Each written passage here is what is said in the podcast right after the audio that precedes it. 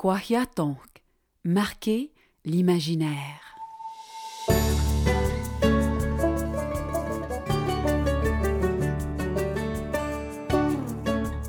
Quahiatonk et ses partenaires sont fiers de vous présenter les balados littéraires du Salon. Aujourd'hui, épisode 4, La bispiritualité avec Pascal Rowe. Pourquoi s'intéresser à la thématique LGBTQ bispirituelle dans la littérature autochtone? Parce que le sujet est pour le moment assez rare, en particulier du côté francophone. Parce que c'est une réalité dont on parle encore trop peu. Pourtant, elle a de nombreuses implications dans la vie de ceux qui vivent cette double identité dans un monde dominé par une majorité blanche et hétéro-cis-normée. Et parce que c'est un terreau riche où naissent des voix d'auteuristes fortes et originales. Alors, pourquoi moi qui ne suis pas autochtone? Parce que j'ai la chance, oui la chance, de faire partie de la grande communauté LGBTQ, et que je sais que, si elle semble très homogène de l'extérieur, il n'en est rien. Sous chaque lettre de l'acronyme se cache une multitude d'identités et d'expériences de vie.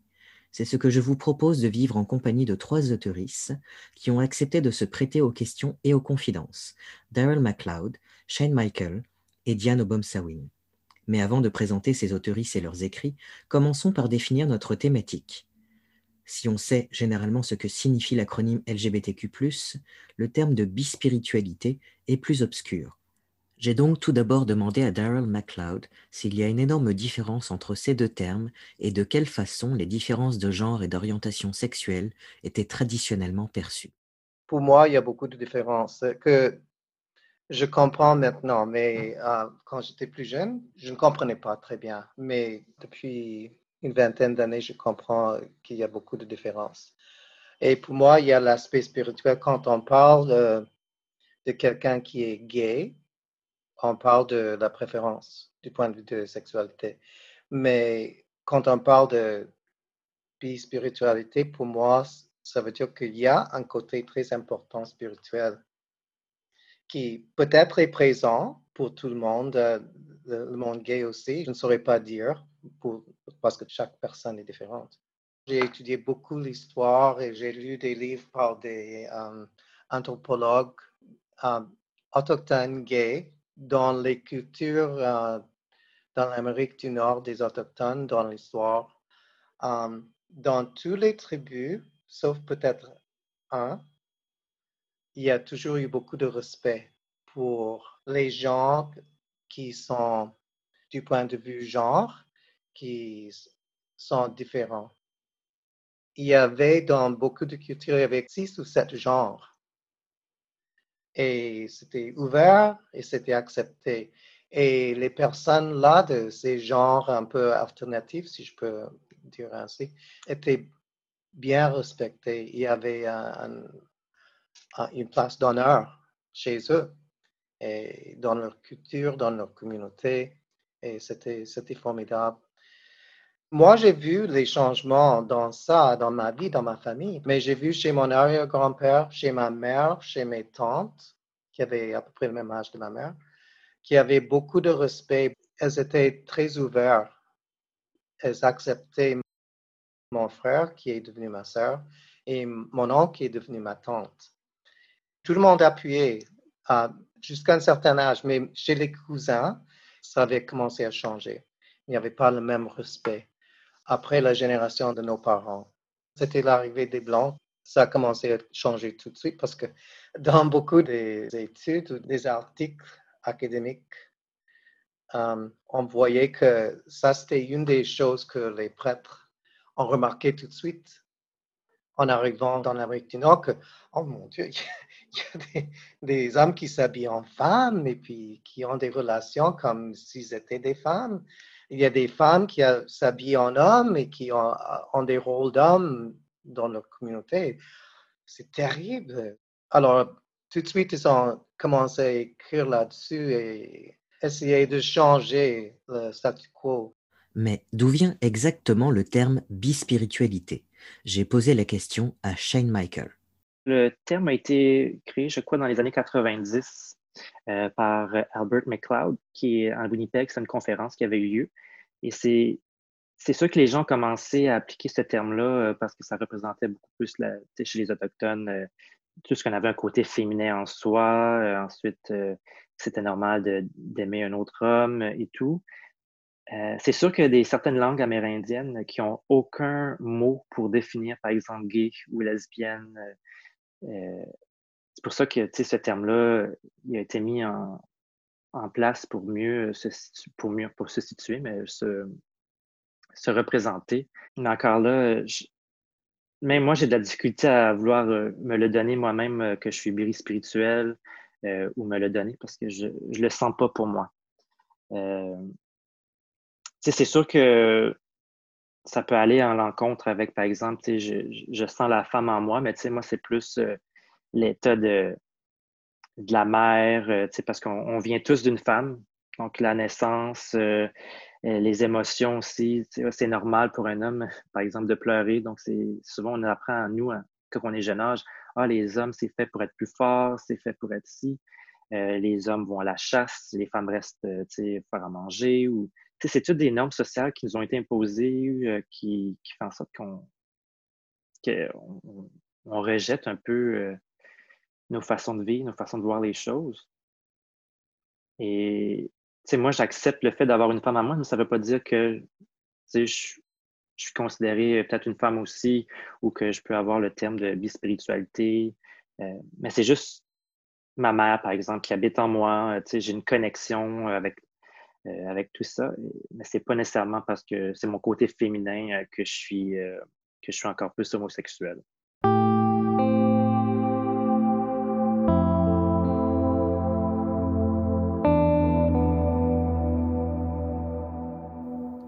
Née en 1959 à Montréal, Diane Obom-Sawin publie des bandes dessinées et réalise des courts-métrages d'animation pour l'ONF sous le nom d'Obom. D'origine abénakise par son père, française par sa mère, elle vit une enfance et une adolescence marquées par les déménagements et les déracinements entre le Québec et la France. Si les univers développés par l'artiste sont poétiques, fantaisistes et souvent humoristiques, c'est qu'elle s'inspire régulièrement de ses rêves. Son trait simple et faussement naïf, ajoute beaucoup à la tendresse toute particulière que dégagent ces personnages. Et je remarque dans ces récits une persistance de la question identitaire. Partagée entre plusieurs origines, plusieurs cultures et plusieurs communautés dont elle ne veut pas se réclamer exclusivement, Diane se décrit plutôt comme une poète imagière. Elle affectionne particulièrement ce terme qui lui permet d'englober toutes ces communautés à la fois. Malgré tout, il lui est parfois difficile de se définir clairement quand vient le temps d'expliquer qui elle est. Euh, ben, oui, c'est très compliqué en fait, enfin très simple en même temps. C'est-à-dire que mon nom est 100% euh, Abenaki, mais moi, euh, dans mon sang, il n'y a pas beaucoup en fait d'Abenaki. J'ai fait un test d'ADN il n'y a pas longtemps, puis j'avais été déçue à quel point c'était pas beaucoup. mais, mais mon cœur est à 100% et, ma fierté à 100%. Euh, c'est un mélange assez complexe, en fait. Il y a, il y a, surtout euh, du français, mais même encore là, c'est pas, euh, c'est pas, c'est un petit, ben, c'est un 50%. Ça veut dire qu'il y a tout un, euh, tout le reste, c'est, j'ai un grand-père Robertson qui vient, donc ma mère s'appelle Denise Robertson. Le grand, mon grand-père, il vient de la Louisiane. Il a du sang noir aussi. Lui, il est métis, euh, ou alors métis de métis. Euh, donc, euh, dans l'ADN, il y il y avait trois pays d'Afrique. Originellement, les Robertson, ils viennent de l'Écosse, donc il y avait aussi pas mal de, de, sang écossais. Là, j'apprends la langue Benaki en ce moment pour me, me rapprocher un peu. Et, et, aussi, je pense que il y a l'aspect spirituel euh, qui fait que je me, je me sens plus proche, par exemple, euh, de cette communauté des, Autochtones, des Amérindiens. Euh, et aussi, je rêve beaucoup, alors peut-être pas, je sais que c'est quelque chose qui est important chez, chez les, gens des Premières Nations, le rêve. tout ce qui est un peu enfin, la spiritualité, le fait de animaux, la nature, versus la culture, tout ça, peut-être ça, aussi. J'aime me rapprocher de, des Amérindiens.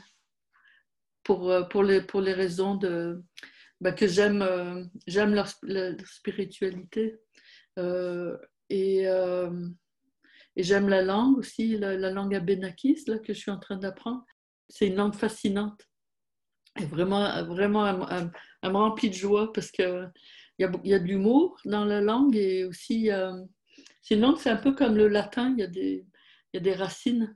C'est une langue qui a, beaucoup de racines. Alors, une fois qu'on connaît euh, euh, pas mal de mots, on peut, avec ces mots-là, on peut, euh, on, peut déduire d'autres mots à partir des mots qu'on connaît. En Abenaki, il n'y a pas de, de, personnes genrées. Il n'y a, pas de il et elle.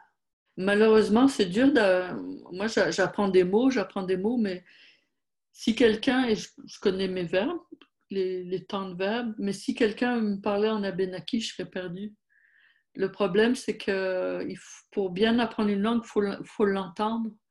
Il n'y a pas, de, il a pas de, documents audio, ou très très peu. Alors, euh, ça n'aide pas à, à, faire des progrès tout à fait.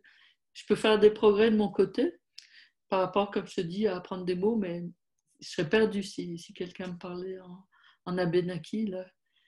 Il n'y a, pas beaucoup de monde qui le parle. Hein. Je pense qu'il y a peut-être 10 personnes dans le monde.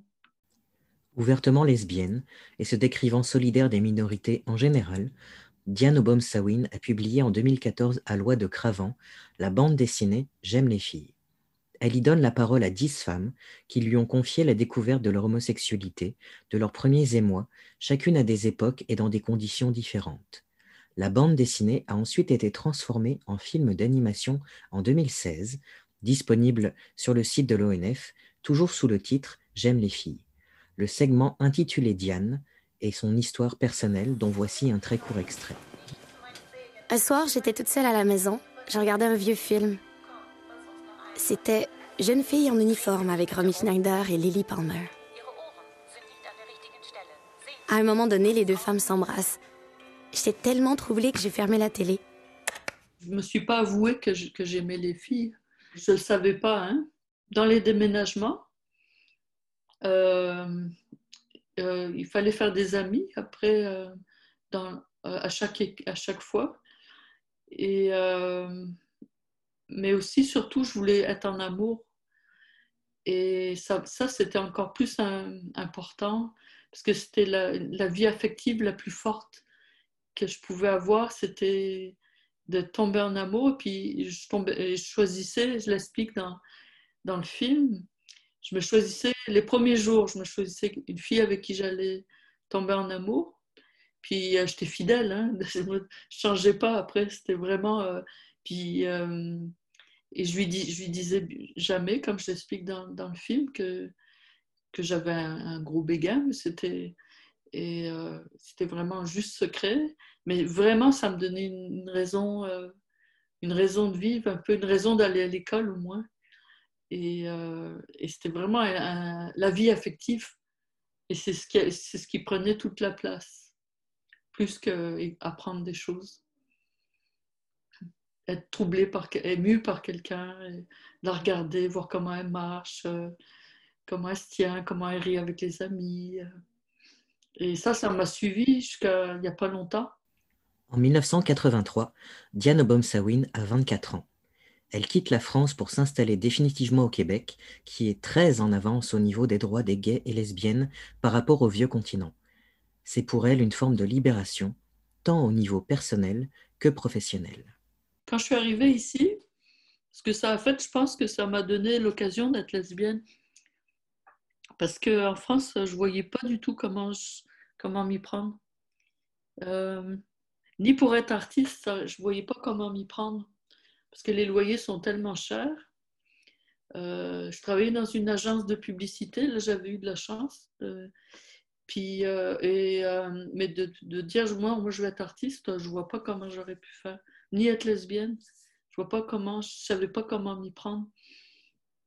Ça me tentait pas d'aller dans un bar, je sais pas, je savais pas comment m'y prendre.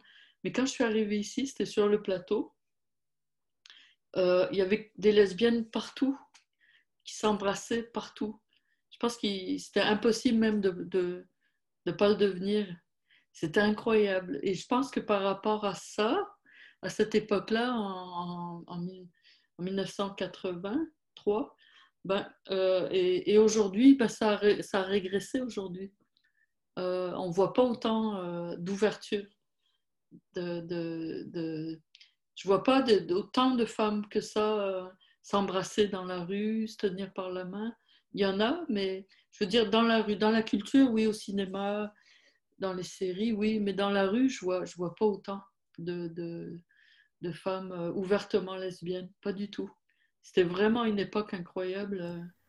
Dans toute sa carrière de BDiste et de réalisatrice de films d'animation, Diane Obomsawin n'a évoqué la culture autochtone que dans une seule de ses œuvres, le court-métrage d'animation Vistas marche dans la forêt, qu'elle a réalisé en 2009 pour l'ONF. C'est drôle, hein euh, pourtant, je me sens, je sens que ça coule dans moi, mais je n'ai pas encore senti le besoin de. J'avais l'impression, je ne sais pas. Je sais que c'est que c'est pas nécessaire de parler d'être. Euh, on peut être un artiste autochtone euh, ou de descendance autochtone. Pour moi, ce serait plus juste de dire de, de descendance. Euh, sans, sans, parler de, de, de, des problèmes ou, ou, des, ou des, pas des, seulement des problèmes, mais des, des sujets, de n'importe quel sujet qui soit lié à la communauté. Mais dans la mesure où, où, j'ai vécu dans les villes, peut-être, euh, mais je me rapproche, ça, commence à me, à me titiller cette idée-là. De... Mais je ne veux pas non plus euh, faire quelque chose de folklorique parce que euh, c'est important, la que, qu'on, rentre ou, dans la modernité aussi. Euh,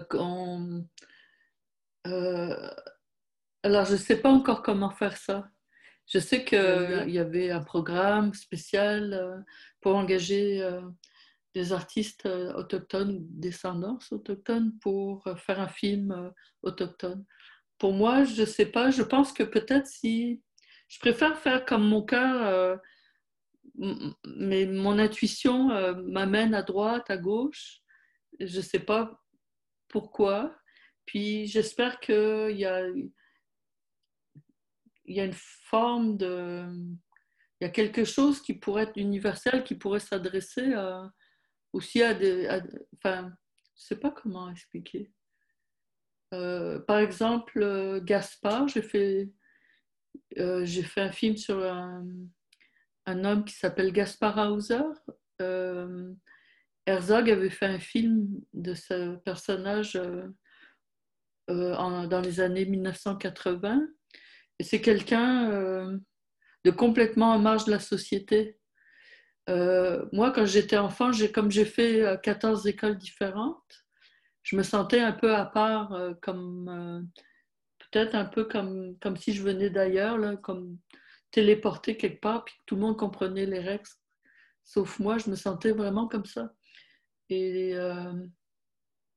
donc, c'est important de parler de ça, pas nécessairement pour ces raisons-là, je ne savais pas exactement que c'était pour ça, que j'aimais Gaspard, mais il y a une multitude de raisons, comme je pense pourquoi j'étais attachée à cette personne. L'autre film, c'était euh, sur mon enfance. Il fallait que, il fallait que j'en parle parce que, en fait, c'était juste pour ramener les petits bouts ensemble parce que, vu que c'était très morcelé dans ma tête, même très souvent avant de m'endormir, j'étais avant de m'endormir, de temps en temps, je faisais un peu le récit des petits bouts ah, il s'est passé ça, il s'est passé ça, il s'est passé ça, juste pour que, pour que je me rapaille, pour que je sente euh, un, peu euh, que, que j'en fasse un tout de tout ça. Là. Donc, euh, j'avais commencé à l'écrire, puis après, il y, en, il y en est résulté un film d'animation. Donc, il y a ça qu'il fallait faire. Après, après j'aime les filles. Bon, ça, ça, il fallait le faire aussi, parce que c'était par rapport à au fait que, bah c'est ça, à donner de la place à, des témoignages euh, de lesbiennes en particulier, parce que je me suis dit, euh, que pour les gars, ils en avaient peut-être. Euh, d'abord, je ne suis pas un gars, puis peut-être les gars, ils en ont plus de visibilité. Dans de nombreux articles, Diane Obomsawin évoque l'importance qu'a eu pour elle le roman Carol de Patricia Highsmith, publié en 1952 sous le pseudonyme de Claire Morgan. Ce roman est l'un des premiers récits mettant en scène une histoire d'amour homosexuel qui finit bien, loin des représentations négatives et pessimistes habituelles de l'époque. Mais cela n'a pas été un des seuls modèles littéraires ou artistiques importants pour Diane. Par rapport à la crise identitaire, euh, et, la littérature, euh, il y avait euh, le, roman de Virginia Woolf, Une chambre à soi, qui a eu beaucoup d'importance. et j'avais fait un rêve, et ce rêve-là, c'est qu'il y avait un monstre qui hurlait dans la campagne. Et on ne savait pas qui était ce monstre, pourquoi il hurlait comme ça. C'était à, glacer le sang. Et finalement, moi, j'étais en mobilette en train de me promener dans la campagne, puis il y a un château, je rentre Non, ma mobilette tombe en panne. Euh, je rentre dans le château, puis quelqu'un me dit Ah, on vous attendait. Euh, il y a une chambre pour vous euh, dans ce château, mais il y a, y a 600 chambres. il va falloir toutes les faire avant de trouver votre, votre, votre chambre. Et finalement, je, ma chambre, je les ai toutes faites. Finalement, ma chambre était au grenier. Et puis, c'était la chambre où euh, où le, monstre pleurait et criait. Et finalement, ce monstre, c'était moi qui attendais que j'arrive. Et, euh, et, donc, euh, je l'ai appelé, ce, rêve-là, je l'ai appelé Une chambre à soi de Virginia Woolf, parce que c'est la, la, quête d'identité, c'était comme de trouver, de trouver sa chambre. Après ça, il y a un auteur, quand j'étais jeune, qui s'appelait Copy. Justement, Copy, euh, j'ai mis des années, des années, des années avant de connaître son identité sexuelle. Et j'aimais bien ça, en fait. Il pouvait très bien être un homme ou une femme, mais une femme non stéréotypée et un homme non stéréotypé dans la façon dont il s'exprimait. Puis lui, il m'a beaucoup influencé euh, pour la liberté du dessin. Euh, par exemple, il faisait des, personnages tout le temps de profil, des très bons dialogues. Tout le temps, euh, il dessinait dans le Nouvel Observateur. Euh, et, à un moment donné, il y en a qui dit Ah, regarde, regarde ma cicatrice. Puis là, il apparaît une grosse cicatrice, mais seulement au moment où il dit Regarde ma cicatrice. je trouvais qu'il y avait une grosse liberté. Tu n'étais pas obligé de le faire avec la cicatrice à chaque fois. Là, il peut apparaître juste quand il dit qu'il a une cicatrice. En fait, lui, par rapport à, à, la liberté, puis l'autorisation qui m'a donné de faire des choses comme on veut, comme on, comme on veut les, les faire. Euh, lui, il m'a vraiment beaucoup influencé. J'ai appris il n'y a pas très longtemps, en fait, c'est un homme, mais un, travesti homosexuel, un travesti euh, qui, qui, qui s'habille en femme et qui faisait des, qui jouait dans des pièces de théâtre et qui était dramaturge aussi. s'appelle euh, son nom en entier, je ne sais pas, mais c'est Copy.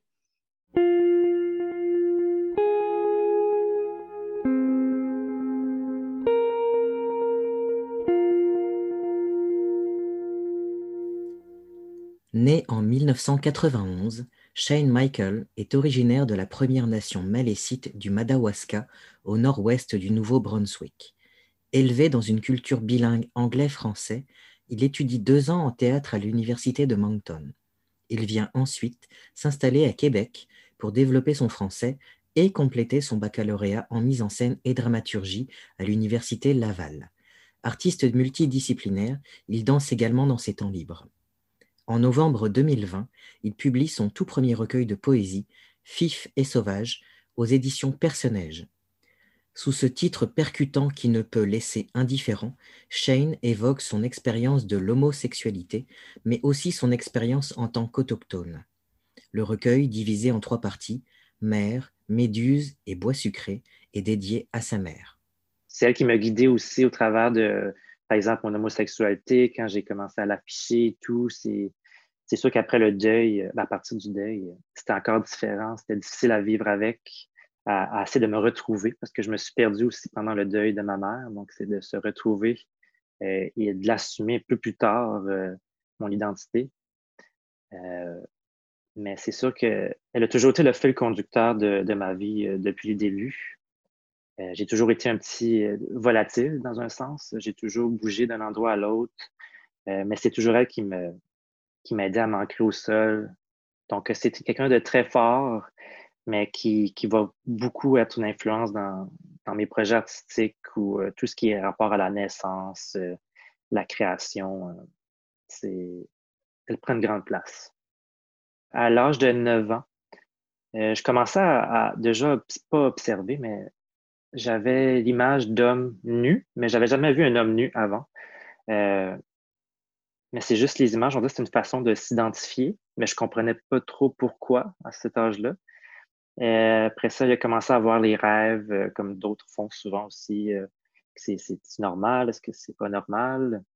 Puis après ça, quand j'ai fait une classe euh, de théâtre, d'art dramatique au secondaire, euh, c'est là que je commençais à, me questionner beaucoup sur euh, c'est quoi ça, c'est quoi ci? c'est une prof, en fait, à l'école qui me, qui me suggérait d'en parler à ma mère parce que j'étais un peu plus, j'étais nerveux, je savais pas comment aborder ce sujet-là. mais je me disais que sûrement que je suis homosexuel parce que je, je trouvais pas les façons d'autres à comprendre pourquoi. Euh, je ne pouvais jamais le dire à ma mère euh, à la voix haute. Il fallait que je l'écrive sur une lettre. Euh, J'avais pas la, pensée à, l'expliquer. Quand elle a lu la lettre, c'est sûr qu'elle le savait déjà, mais ça a enlevé un gros poids sur les épaules. Je l'ai même avoué à deux de mes classes euh, au secondaire, parce que dans ce moment-là aussi, je me faisais intimider. Donc, j'avais le, côté discriminatoire c'est là que j'ai entendu le mot FIF pour la première fois. Euh, et je pense qu'après l'avoir avoué euh, à deux de mes classes, parce que dans mon cours d'art dramatique, on, devait faire des petites prestations euh, artistiques. Et mon personnage que j'ai joué, j'ai voulu jouer un homosexuel suicidaire. et j'ai avoué aussi, c'est parce que je le, je le, vis en ce moment. Donc les gens se sont comme un peu levés, applaudis. Donc ça m'a comme créé un moment de ce comme un coming out public. Et euh, après ce moment-là, j'ai jamais été intimidé à l'école, tout arrêté. J'ai, on dirait que tout le monde le savait que je que j'étais homosexuel, donc c'est, arrêté carrément. Donc j'ai pas eu d'autres gens qui m'ont traité de fif et tout. Euh, pour moi, ça m'a fait du bien de l'avouer. Euh, puis après ça, c'est sûr que mon père l'a su, mes grands-parents.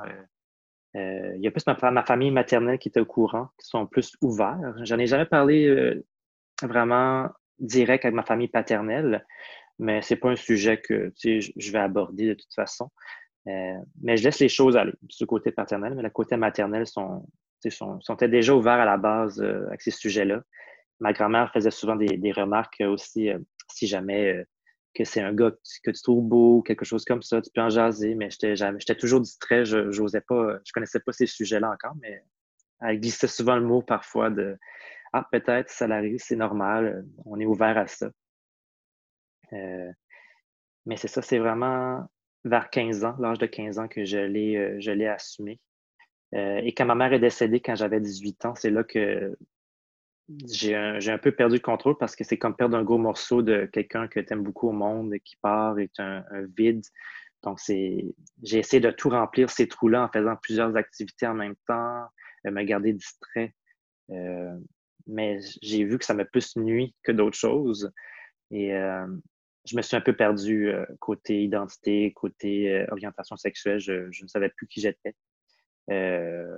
Et c'est là que je pense c'est vraiment à l'âge de 21, 22 ans, une fois que j'arrive à Québec pour voir comment ça se passait ici, l'ouverture de l'homosexualité. Il y a beaucoup de gens qui le sont. Au Nouveau-Brunswick, il n'y en a pas, ou sont cachés. Et ça, ça m'a comme créé une petite lumière au bout du tunnel c'est là que j'ai découvert à accepter mon homosexualité finalement.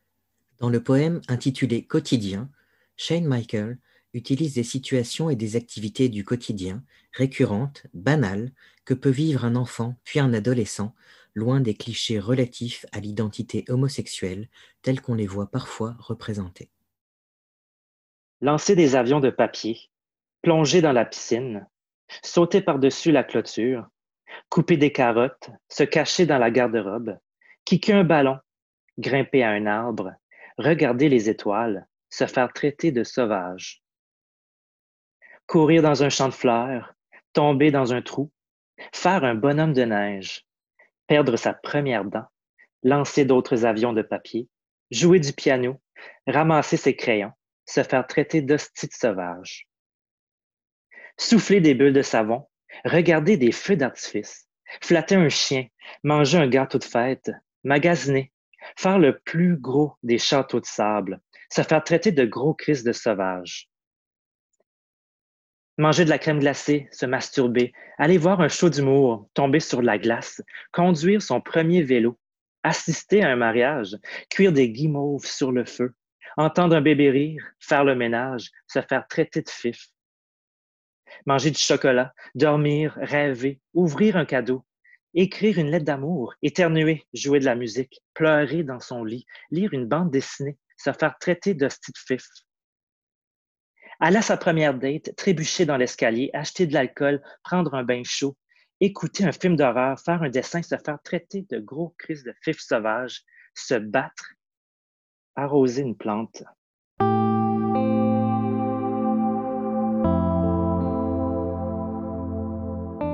Passer de l'expression théâtrale à l'écriture poétique ou à la prose n'a rien d'évident. Chaque processus créatif est propre à chaque artiste ou écrivain, bien entendu. Artiste multidisciplinaire, Shane Michael est cependant passé naturellement de l'un à l'autre et a choisi d'écrire sur un sujet personnel au cœur du sensible. Alors, de quelle façon a-t-il effectué cette transition d'un médium artistique à un autre? Avant 2017, j'aimais pas beaucoup l'écriture. Euh, j'aimais pas lire non plus. Euh, c'est quand que je lisais, euh, peu importe des ouvrages, poésie ou théâtre, j'avais la difficulté à comprendre tout de suite les premiers sens. Donc, il fallait que je, relise une deuxième fois, parfois une troisième fois pour mieux comprendre. Mais la lecture, c'était jamais mon, point fort non plus. J'étais beaucoup plus visuel. mais à partir de 2017, quand j'ai commencé à lire un roman où j'ai fait Ah, c'est intéressant, j'ai comme appris à juste focus sur euh, tout d'un coup sur la lecture. Et c'est avec le temps que là, j'ai commencé à avoir des idées de visuels, de, de performance ou de comment transposer ma pensée ou mon passé, mon vécu euh, en lettres et en mots. Euh, et après ça, j'ai le support des amis aussi qui sont déjà des artistes ou en poésie qui, ont, qui ont vu des, exemples de ce que j'ai écrit et ça m'a comme motivé, inspiré à ah, je suis capable de le faire. Parce que d'habitude, j'étais toujours un, peu euh, euh, en train de développer des projets qui, étaient en fin de compte inachevés ou incomplets. Et je les laissais de côté, je les juste, j'ai jamais revenu à ces projets-là, mais là, euh, ils refont surface. Je les, je refais la lecture de ces projets-là et j'essaie de les mettre de l'avant. Donc, c'est, je trouve ça intéressant d'aller chercher ce côté-là. Euh, Sauvage, c'est sûr que c'est plus personnel. je trouvais que ça faisait plus de sens que juste, par exemple, homosexuel et autochtone. Euh, c'est quand même un titre qui est assez accrocheur, mais euh, je trouve que c'est une façon pour euh, mettre la lumière vraiment sur les choses, dire les vraies choses aussi, sans tabou, sans filtre. Donc, moi, c'est, je suis quelqu'un qui est peut-être plus introverti en personne, mais qui adore explorer, là, je dirais plein de fois, les sujets qui sont d'actualité, les enjeux aussi. c'est sûr qu'on ne se le cache pas, c'est, c'est des sujets qui sont toujours d'actualité c'est des courants qui continuent d'exister et on ne peut pas les passer inaperçus. Donc, je trouve que c'est des choses que faut mettre de l'avant, mais c'est aussi euh, des sujets individuels parce qu'il faut se, trouver face à toutes ces choses-là et prendre sa place dans un sens euh, également. Mais j'ai aucune notion de comment ça va se passer par la suite. Euh, parce que c'est sûr que j'ai toujours, pas que j'ai toujours eu peur, mais c'est toujours un moment de la difficulté à, voir comment les gens vont le prendre. Parce que même dans ma, propre communauté, par exemple, il y a des gens qui sont, sont autochtones, mais sont homophobes aussi. Donc, c'est, on dirait que je ne vais pas faire ce, ce livre-là pour expliquer, ah, c'est ma culture autochtone, la voici. Euh, euh, moi, c'est comment, c'est juste comment je l'ai vécu. Mais si ça peut inspirer d'autres personnes à, à s'assumer, et de, passer un peu au travers de ce même cheminement-là, ça, va me faire du bien d'entendre ça. Euh, parce que quand j'étais jeune, j'avais aucunement, aucune, ben, les ressources n'étaient pas toujours là. Euh, c'est sûr que les arts m'ont aidé à passer au travers des moments difficiles, donc en faisant de la danse ou du théâtre, euh, juste pour me faire oublier les problèmes. Mais je trouve que juste le fait de l'écrire, ça enlève un gros morceau de, de ce passé-là. Mes racines sont très ancrées dans le sol. pour moi, par exemple, oui, je vis en ville en ce moment, mais les moments pour moi de, de, me ressourcer, de me sentir très bien, c'est d'aller en nature assez fréquemment. C'est là que je me je connecte beaucoup plus avec la nature. C'est là que, pas que je ressens cette énergie-là, mais c'est quelque chose qui, qui fait vraiment euh, mettre de l'avant ou euh, accentuer mes cinq sens, euh, qui est la base première, en fait, de comment on doit se sentir. Et je mentionne beaucoup l'eau, la rivière, le vent, les, c'est toute la, c'est des, des, des, choses qui sont qui, qui reflètent dans tous mes projets d'art parce que c'est la base de, de où on vient aussi, euh, en général. Euh, la nature nous a emmenés. Euh, puis de comment l'accepter avec tous les problèmes de climat, les problèmes de écologiques, les, tout ce qui, les territoires qui se font perdre aussi, la chasse et la pêche, par exemple, les problèmes aujourd'hui qu'on voit. Donc, je trouve que c'est important de ressentir cette air fraîche-là, même si on ne peut pas ressentir cette air fraîche-là partout où ce qu'on va. Mais la nature est vraiment importante, puis euh, je crois que c'est là que tous nos ancêtres euh, sont placés aussi, sont un peu, euh, un peu partout. Donc, j'aime mieux les, dans un sens, les respecter et juste le remercier dans un sens. c'est ça qui, me guide à chaque fois pour les projets d'art et tout. Malécite par sa mère, acadien par son père, ayant grandi dans un environnement bilingue, Shane Michael a souvent ressenti une certaine dichotomie dans sa vie et l'impression de se trouver dans un entre-deux particulièrement morcelé. Il ne veut cependant pas choisir entre ce qui compose son identité multiple et préfère plutôt s'en nourrir. Ses inspirations artistiques et littéraires sont elles aussi multiples, tant du côté francophone qu'anglophone. Côté autochtone anglophone, euh, c'est certain que euh, j'en ai pas lu énormément c'est pas eux qui sont la principale source, disons, je dirais, d'inspiration. Le côté, euh, c'est plus le côté LGBTQ dans euh, anglophone qui m'ont plus inspiré du début. Mais je dirais que le côté euh, francophone, c'est ce qui m'a plus autochtone, c'est ce qui m'a inspiré le plus pour l'aspect autochtone, je dirais. donc, anglophone, c'est sûr que si je commence avec une pièce de théâtre, en fait, que j'ai étudiée longtemps, c'est La chatte sur un toit brûlant de Tennessee Williams. C'est le côté de l'homme renfermé avec son identité sexuelle et tout. C'est des, des, petits détails, mais c'est ce qui m'a fait réaliser que ah, ça, ça, existe aussi des hommes euh, qui ne sont pas heureux et tout, euh, comment se retrouver, comment sortir d'une relation comme ça. Et c'est vivre avec la douleur de supporter toujours ça en soi qui est difficile. Euh, sinon, il y a aussi le portrait de Dorian Gray que je m'inspire beaucoup le portrait d'un homme autochtone, j'avais souvent un projet artistique que je voulais faire, c'était le portrait d'un autochtone homosexuel, comment ce, ce, portrait-là, au lieu de, de, de vieillir ou de, de changer euh, l'image parfaite d'un homme homosexuel autochtone, euh, tout le côté dérisoire, le côté de, de, chaos en même temps, le, fait de comment vivre avec ce côté-là. Donc, c'est comme l'artiste qui, qui se voit euh, dans son projet d'art euh, euh, qui cherche la quête de cette identité-là, mais en même temps, c'est pas la meilleure. Donc, c'est sûr que ces images qui m'ont vraiment pas traumatisé, mais qui m'ont vraiment inspiré à développer davantage. Récemment, j'ai écrit, pour, mettre les noms en erreur, j'ai lu justement la traduction de Joshua Whitehead, de, le titre Johnny Appleseed, il y aussi Shuni de Naomi Fontaine que j'ai bien aimé ces temps-ci. Euh, j'ai aussi lu, euh, euh, c'est pas nécessairement autochtone, mais aussi, euh, ben c'est autochtone, mais c'est pas nécessairement de LGBTQ. Virginia PCMA-PO Bordelot avec l'amant du lac. Donc, on, explore un titre qui est beaucoup plus dans le côté érotique quand même, autochtone. Donc, c'est bien d'avoir ce style qu'on connaît pas beaucoup parce qu'il y a beaucoup des sujets sur la nudité et tout.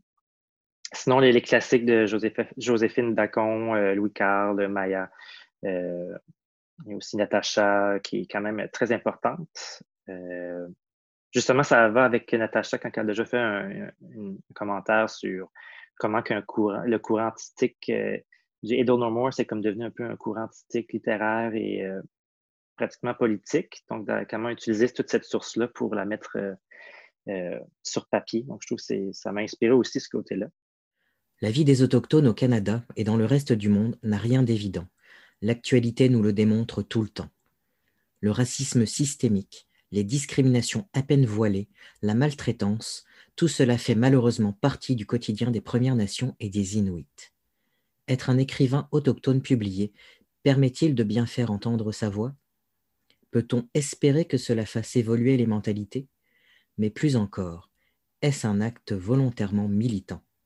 Il y a un côté d'acte militant, oui, parce que euh, ça reflète beaucoup. Je trouve que les enjeux, en fait, euh, aujourd'hui, euh, tout ce qui concerne l'environnement, tout ce qui concerne l'éducation, tout ce qui est rapport avec les femmes disparues, assassinées, toutes ces choses-là, je trouve qu'ils prennent plus de place que le côté LGBTQ.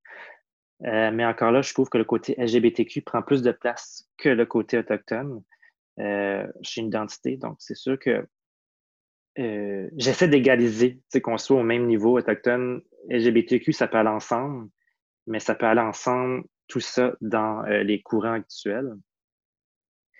Euh, c'est sûr que les manifestations, je suis pas quelqu'un qui qui, qui, va aller manifester en personne à des événements. moi, c'est surtout pour le côté, moi, je le fais plus individuel mais en supportant les activités. Je pense que j'ai seulement manifesté pour le Edel No More euh, en 2012, si je ne me trompe pas. Euh, c'est le seul mouvement que je suis allé. Mais je trouve que le fait de prendre sa voix, c'est ce qui est le plus important. Euh, de, de, maintenir une voix, de ne pas garder le silence. donc, c'est pour ça que dans mon texte, j'aime bien faire face, montrer aux gens que c'est il y a des stéréotypes, il y a encore, euh, il y a encore du racisme, il y a encore euh, des préjugés, euh, discrimination. C'est juste le fait de toujours le mettre en évidence. J'aime mieux toujours maintenir cette parole-là. L'idée, c'est de la garder plus longtemps que possible que d'avoir une, parole plus courte. mais c'est la seule façon qu'on peut rester vivant dans ce, côté militant, c'est de, toujours avoir une petite flamme qui soit là. donc, c'est pour ça que je veux maintenir cette parole-là dans, ce petit côté euh, militant euh, qui vient quand même du cœur, parce que c'est sûr qu'on ne peut pas. Euh, en tant qu'Autochtone, je trouve qu'on ne faut pas garder nos émotions dedans, à l'intérieur. C'est notre façon de nous de sortir de ce qui nous, qui nous, qui nous replonge au sol. On, se fait souvent mettre par terre, on, tout, je trouve qu'il recule, on recule dans le temps encore aujourd'hui. Je trouve qu'il faut toujours avancer, on n'a pas le choix, il ne faut pas arrêter, il faut se, euh, aller de l'avant. Donc, il ne faut pas lâcher prise.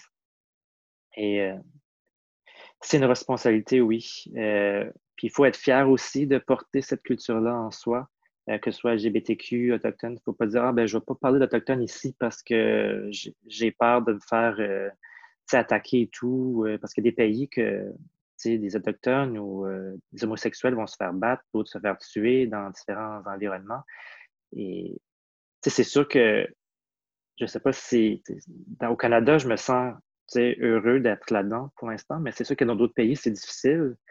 Euh, mais moi, c'est pour ça que j'ai pris le titre Fif et sauvage au devenir un titre homosexuel et autochtone, parce que je trouve que c'est s'il y a des conséquences après, est-ce qu'il y a des gens qui parlent mal avec ce titre-là, qui vont en rire? Euh, c'est ça l'effet que ça, peut donner, mais en même temps, je veux que ça soit la vraie chose et qu'au moins mon mot est passé. Euh, et qu'après ça, par la suite, les gens comprennent, c'est difficile.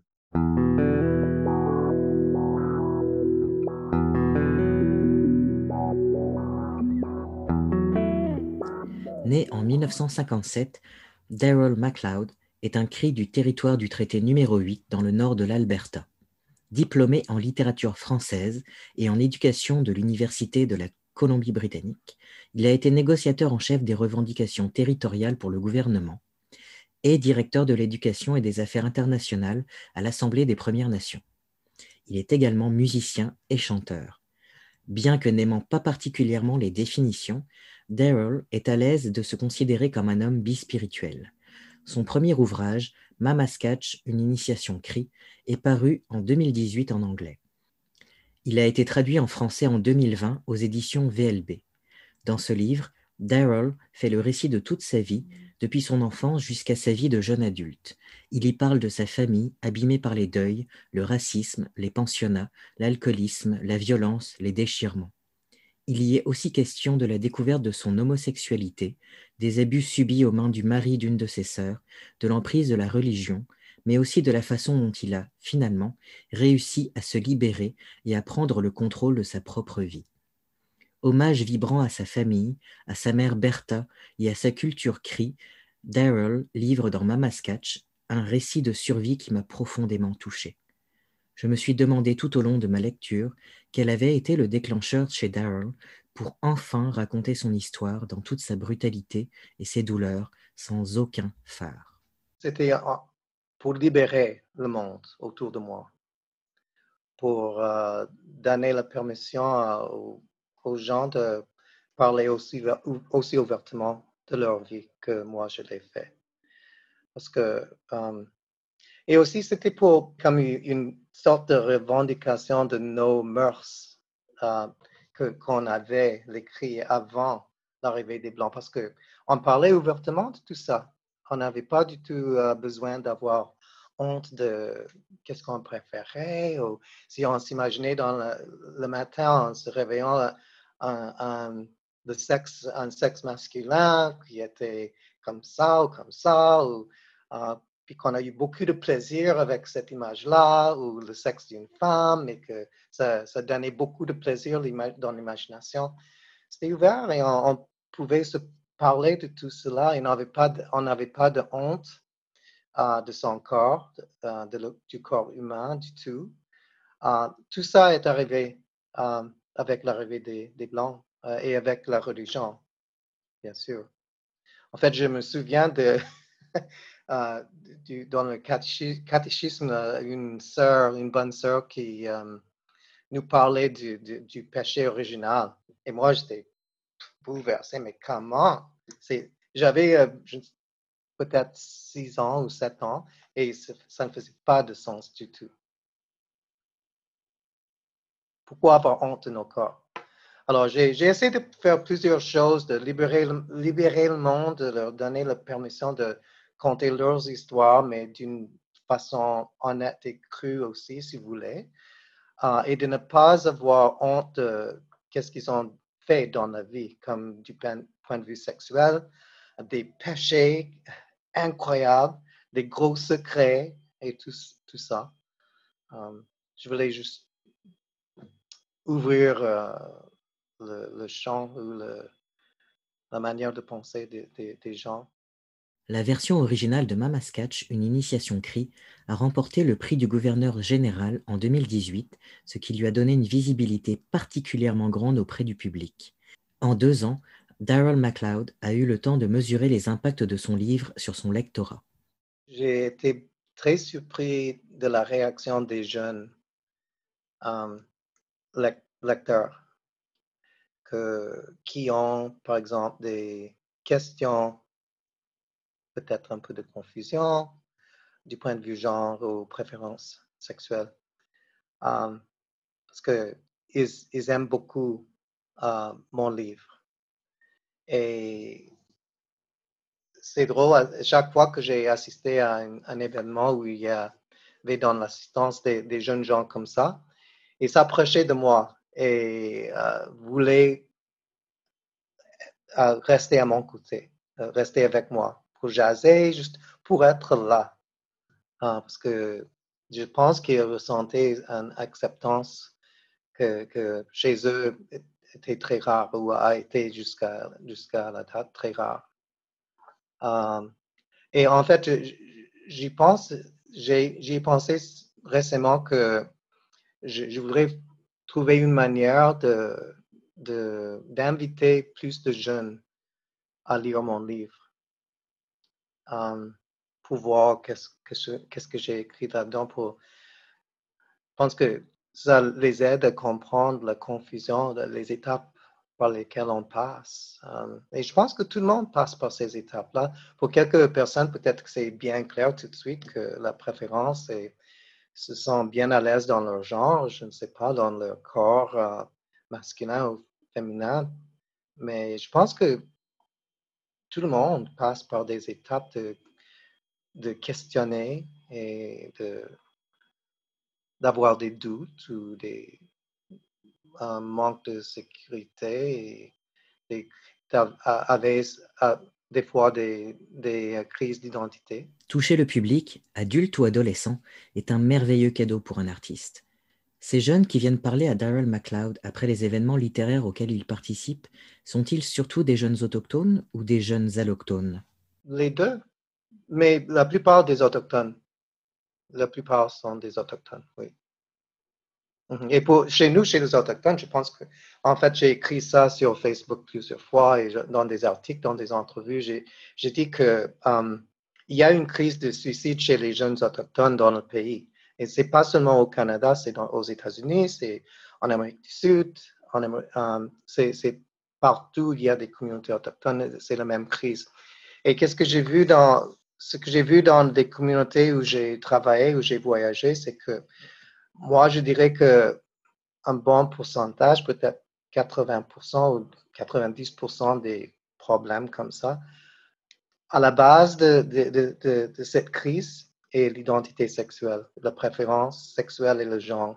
Parce qu'il y a beaucoup de discrimination, toujours, beaucoup d'homophobie chez les leaders autochtones, chez, dans des communautés. Euh, et c'est vraiment triste de voir ça. Et pour moi, ça n'a pas beaucoup évolué encore. il nous reste beaucoup de travail à faire.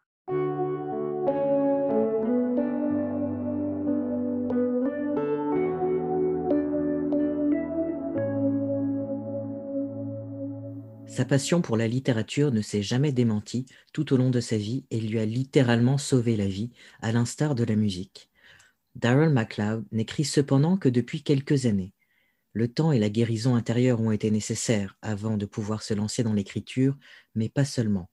C'est un lent processus, parsemé de rencontres cruciales jusqu'au déclencheur final. Quand j'étais euh, à l'université, j'ai lu un livre de Margaret Lawrence qui s'appelle The Diviners, d'un côté, et de l'autre côté, en français, j'ai lu euh, Une saison dans la vie d'Emmanuel de Marie-Claire Blais. Et dans ces deux livres-là, j'ai vu la réalité canadienne que, et aussi un peu autochtone, euh, des, gens pauvres du Canada. Euh, j'ai vu un, milieu que j'avais jamais vu dans, représenté dans la, littérature en général. Parce que on lisait des livres des États-Unis, de, d'Angleterre. alors, quand j'ai lu ces deux livres-là, je me suis dit, ah, j'aimerais beaucoup euh, un jour écrire comme ça. Et euh, alors, j'ai gardé l'idée. J'avais peut-être 22 ans à l'époque, et puis j'ai gardé l'idée en tête et j'ai rien fait. Euh, c'était une idée romantique. C'était d'écrire un jour, d'être écrivain un jour. Quand j'avais 30 ans et j'étais directeur d'une école dans le dans le nord de la Colombie-Britannique. J'ai rencontré une, femme incroyable, um, Catherine Bird, elle s'appelait, uh, de la culture uh, Carrier. Et puis, elle m'a dit, um, après avoir échangé des histoires, elle m'a raconté l'histoire de sa vie, puis je lui ai raconté l'histoire de ma vie. Puis elle m'a dit, Daryl, il faut absolument que tu écrives ces histoires parce que ça, va aider le monde. Euh, ça va aider les jeunes autochtones. Et puis, je me suis dit, OK, OK. Puis là, j'ai commencé. J'ai commencé à écrire des histoires, mais je pensais que ce serait des histoires pour, pour enfants. Et c'est ça que j'ai commencé à écrire. Mais il faut dire que j'ai, j'ai gardé tout cela, j'ai rien publié, mais j'ai tout gardé.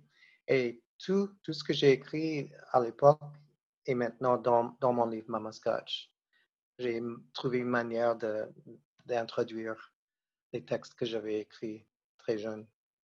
mais je pense que l'inspiration de base, c'était ma mère. Et le fait que ma mère m'avait choisi à l'âge de quand j'avais 12 ans à peu près, que elle m'a choisi. C'était moi, elle, me racontait ses histoires à moi euh, quand, elle, quand elle était saoule. Euh, et c'était toujours euh, comme 2 heures du matin ou 3 heures du matin, entre 1 heure et 4 heures du matin d'habitude, qu'elle m'appelait parce qu'elle voulait me parler. Mais c'était seulement lorsqu'elle était comme ça, saoule et qu'elle avait bu pas mal, qu'elle pouvait me raconter ses histoires. Elle ne pouvait pas me, parler de ces affaires-là sans, boire. Et c'est intéressant parce que après avoir écrit le livre, euh, mes cousins, mes cousines m'ont invité à retourner chez nous. Euh, et puis on, parlait de tout cela. Puis mes, mes cousines me disaient que leur mère n'avait jamais parlé de, leurs expériences dans les écoles catholiques.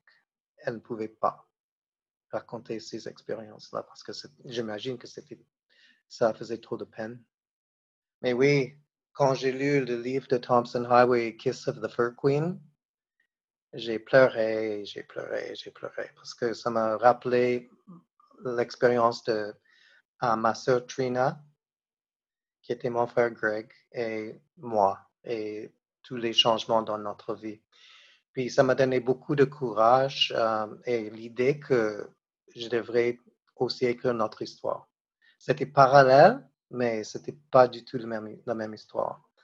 Alors, quand j'ai lu Kiss of the Fur Queen, euh, ça m'a inspiré énormément de, raconter l'histoire de, um, Trina et Diane et mon histoire aussi.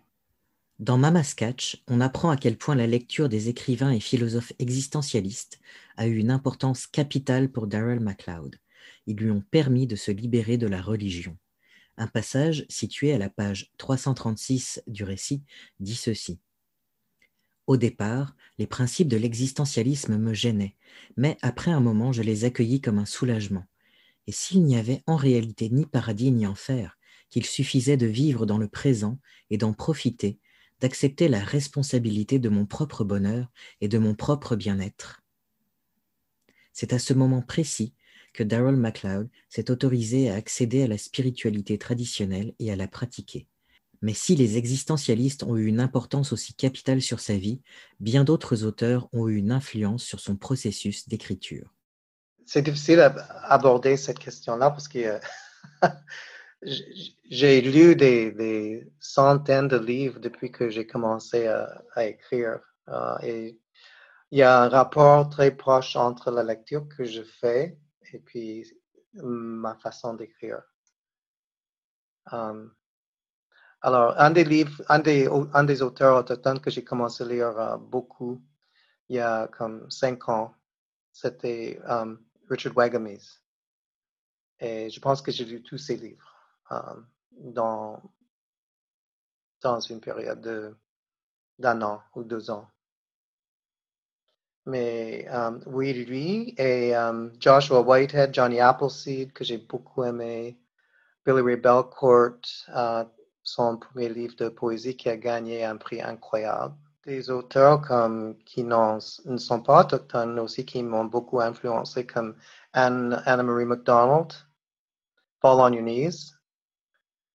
Ce livre-là m'a bouleversé. Je l'ai lu et après je l'ai étudié.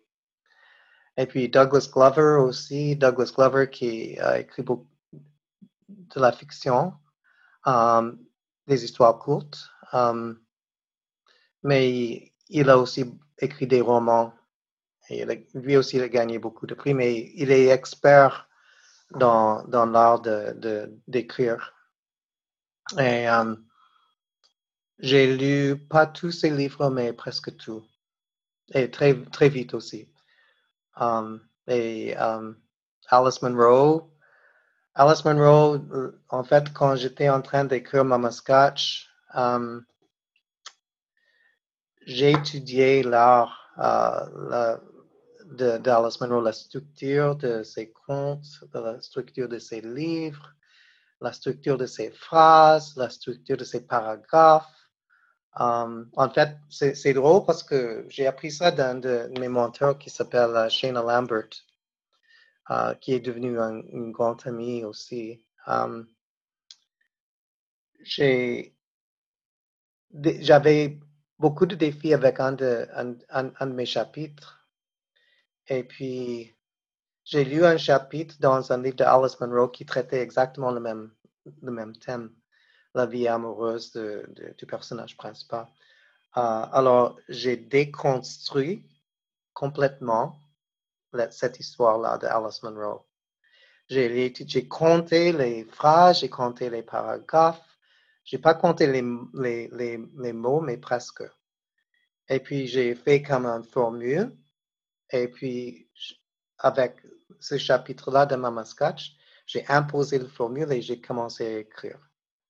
Et ça a marché incroyablement bien.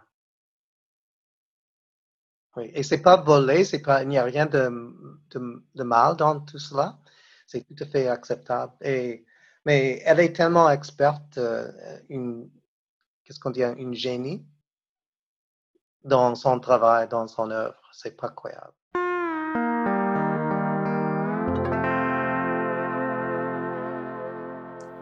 Bien entendu, Diane Bomsawin, Shane Michael et Daryl MacLeod ont des projets en cours et en tête, depuis le drame psychologique d'animation basé sur un rêve au projet de podcast pour parler des enjeux autochtones LGBTQ, en passant par le one-man show, le roman ou le récit autobiographique.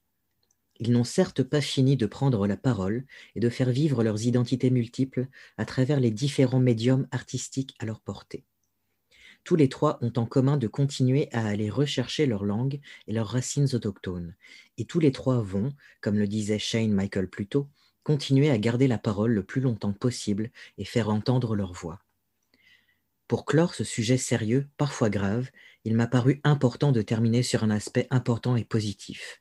De quoi Diane Obomsawin, Shane Michael et Daryl MacLeod sont-ils les plus fiers aujourd'hui? Si on parle de fierté, en fait, euh, parce qu'il y a plein de gens qui vont dire Ah, mais il n'y a pas de quoi être fier. Pourquoi euh? C'est parce que, un peu pareil que pour les Autochtones, c'est que y a tellement, pour les Autochtones, il y a tellement eu de racisme qu'à un moment donné, il faut se dire Non, je suis fier de qui je suis. C'est pareil, en fait, pour la communauté LGBT, etc.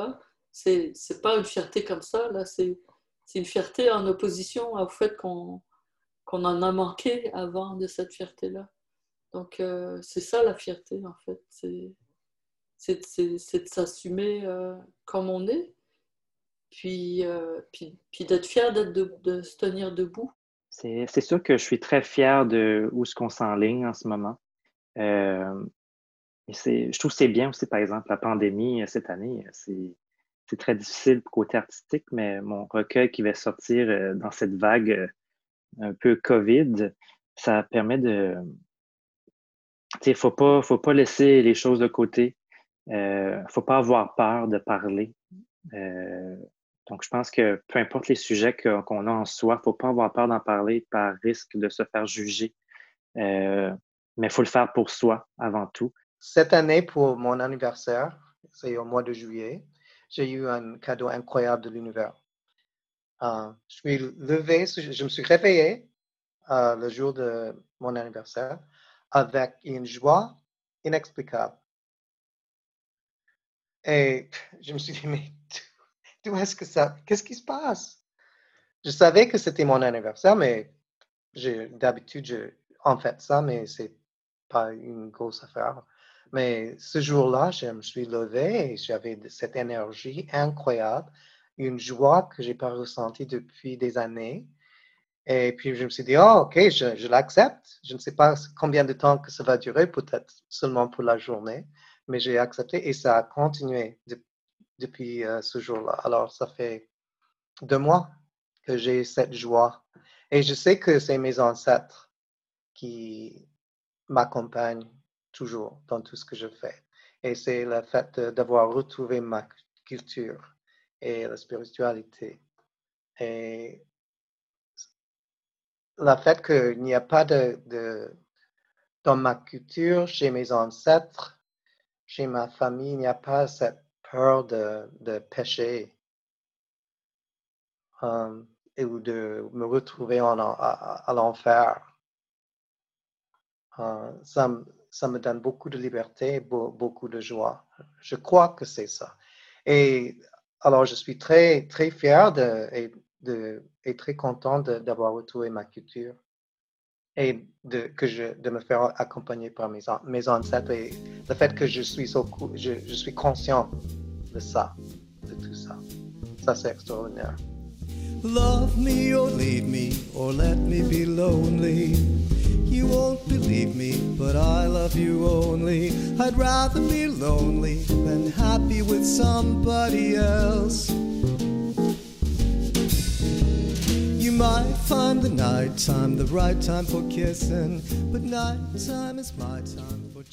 Love Me or Leave Me interprète le Daryl MacLeod Jazz Quartet.